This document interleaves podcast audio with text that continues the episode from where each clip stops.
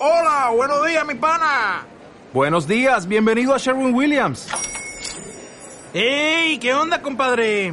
¿Qué onda? Ya tengo lista la pintura que ordenaste en el ProPlus app. Con más de 6.000 representantes en nuestras tiendas listos para atenderte en tu idioma y beneficios para contratistas que encontrarás en aliadopro.com. En Sherwin Williams somos el aliado del PRO.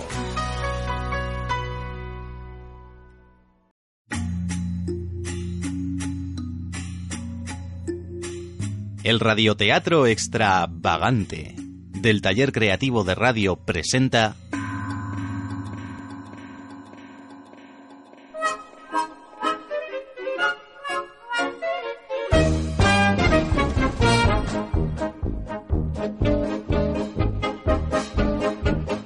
Las aventuras del buen soldado Sveg. Original de Jaroslav Hasek. Capítulo 10. Nuestro héroe ha vuelto a hacer una de las suyas y el teniente Lucas sabe lo que le espera. Resignado, entra en el despacho del coronel Kraus.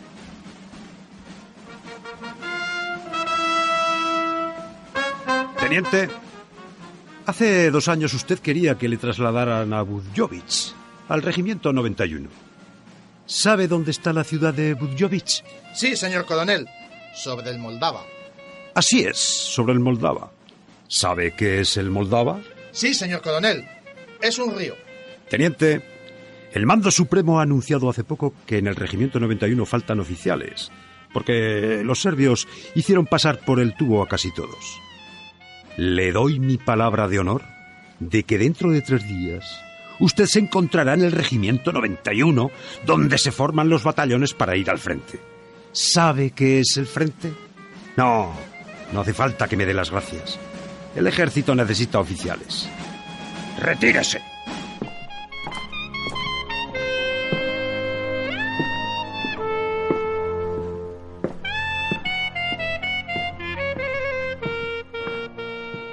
Svek, Svek.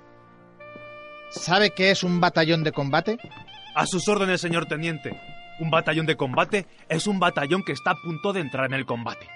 Los soldados lo llamábamos el combatiente. Entonces le comunico, Svek, que usted se viene conmigo al combatiente. Pero no crea que en el frente hará las mismas animaladas que aquí. ¿Está contento? A sus órdenes, señor teniente. Estoy muy contento. ¡Qué maravilla poder morir los dos juntos por su majestad el emperador y su familia! ¡A Belgrado! ¡A Belgrado!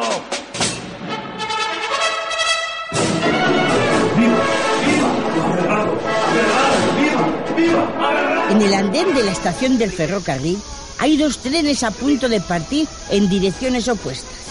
El humo de las locomotoras envuelve a todo el mundo. Soldados que se despiden de sus familias, oficiales y suboficiales que se afanan por ultimar los preparativos para la marcha, vendedores ambulantes que aprovechan hasta el último momento para colocar su mercancía a los aturdidos viajeros. Se oye un montón de conversaciones a la vez.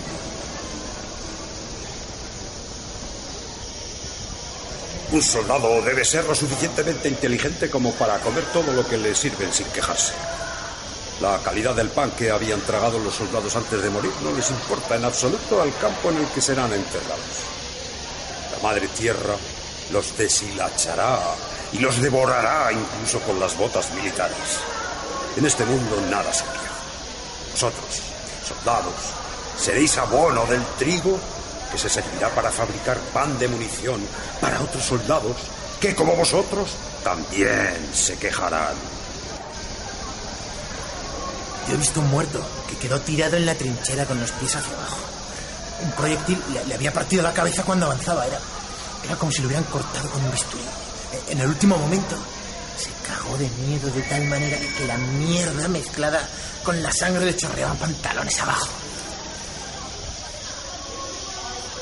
Dios bendiga vuestras bayonetas para que atraviesen hasta las profundidades los vientres enemigos.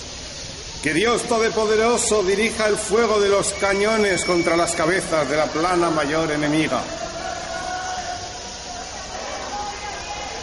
Soldados, Todos vosotros que lleváis los uniformes grises de nuestro imperio austrohúngaro, deberíais dejaros matar con alegría en la guerra.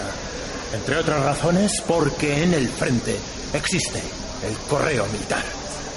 Si alguno de vosotros os arranca las piernas, los brazos o la cabeza una granada, vuestra muerte será embellecida por el recuerdo de que vuestro sector de correo tiene el número, por ejemplo, 72, y porque posiblemente os espere allí una carta de vuestros lejanos seres queridos o un paquete con un trozo de tocino. Es bonito ese cartel, ¿verdad? A sus órdenes, teniente. Ya he visto muchos carteles escupidos en mi vida, pero nunca una animalada como esta. Un soldado austriaco que atraviesa a un enemigo, un ruso barbudo, y lo empotra en la pared. ¿Qué es lo que no le gusta? Ah, Sven, oiga, Sven, déjeme enflorir. Mire, Sven, diga en la cantina que le den una botella de ras. A sus órdenes, Mose. Canallas malnacidos, cuando estéis en plena guerra, que no se os pasen por la cabeza atiborrados como ladrones antes de ir al campo de batalla. El amor de los soldados por los señores oficiales permite sacrificios increíbles. No un amor común, sino una mezcla de veneración, miedo y disciplina. Cuando salimos de Cavigny, nos dirigimos hacia el frente y atravesamos varios pueblos quemados. La, la cosa empezó a ponerse seria. Las laderas de los Cárpatos estaban surcadas por las trincheras. Se extendían de, un valle al otro a lo largo de la vía del tren. Parecía que habían trabajado allí ejércitos enteros de topos gigantes. A, ambos lados había grandes agujeros abiertos por las granadas. Las tormentas y los aguaceros habían puesto al descubierto pedazos de uniformes austrohúngaros al borde de las fosas abiertas por las granadas. Y más allá de Cavigny, entre las ramas de un viejo pino, colgaba la bota, la bota de un soldado de infantería austriaco con un trozo de pierna dentro. El tren avanzaba lento, así que todo el batallón pudimos contemplar y saborear de lleno las alegrías de la guerra.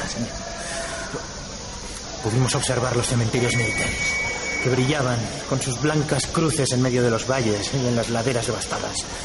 Y empezó a prepararse mentalmente para el campo de la gloria, que acabaría en una gorra austríaca llena de lodo, balanceándose sobre una cruz blanca.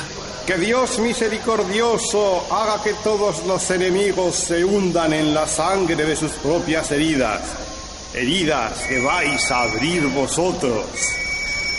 Son, son muchos, ¿eh? Los que se cagan cuando están frente al enemigo. En todas las batallas los hay. Pero, ¿dónde diablos se ha metido Svek?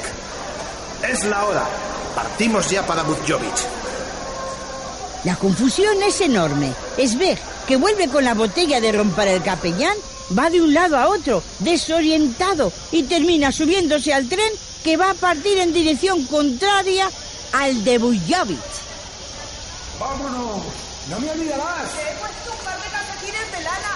Pensarás en mí. Cúrate, cariño. ¡No me dejarás! Sí, claro, no te preocupes. Nos vamos, bien, hurra. Nos vamos a Belgrado, a Belgrado. Se asoma por la ventanilla y, extrañado, le grita a un soldado amigo que va en el tren de enfrente. Bueno, ven a verme cuando acabe la guerra. Me encontrarás todas las tardes a partir de las seis en la taberna del Cáliz. ¿De acuerdo? Y es divertida esa taberna. Cada día pasa algo. Y si el ambiente pinta demasiado tranquilo, ya montaremos nosotros un jaleo de mil demonios. Espero que haya farra cuando vaya a verte. Ven sin falta. Pregunta por mí al tabernero, Palibek. El tren en el que está Sveg se pone en marcha lentamente, así que a medida que éste se aleja, los dos hombres gritan cada vez más para poder oírse. Una vez más el destino se ha aliado con Sveg. Mientras el sufrido teniente Lucas y su tropa se dirigen al frente de Bujovic, él va hacia otras aventuras no menos peligrosas, pero de las que terminará saliendo airoso. Oye, eh, oye.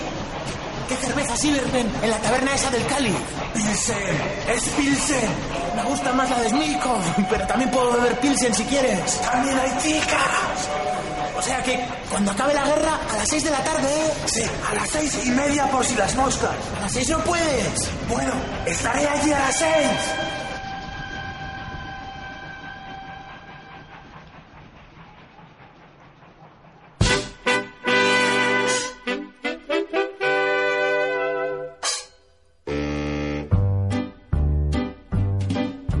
Rindava wer weiß denn, wo die Rinder waren, bevor sie unseren Mündern nahen, als Kotelett. Las aventuras del buen soldado Sveg, una adaptación de Trafulla Teatro, con las voces de Chu San Juan, Carlos Angüesa, Lola Orti, José San Pietro, Iván Ramos, Alberto Bayens, Miguel Deza, Santi Rick, Chuse Fernández, César Gómez y Manuel Alcaine. Bedenke, wenn das Rind sich rächt, geht es uns empfindlich schlecht. Erst liegt die Kuh im Fieber, dann du, mein Lieber.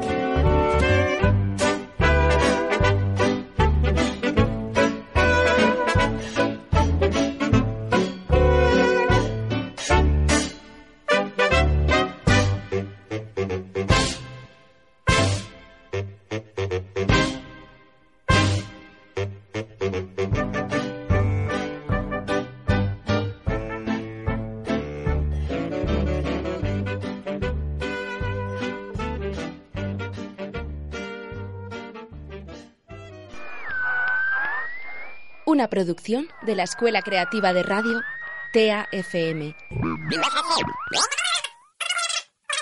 Donde todo es posible.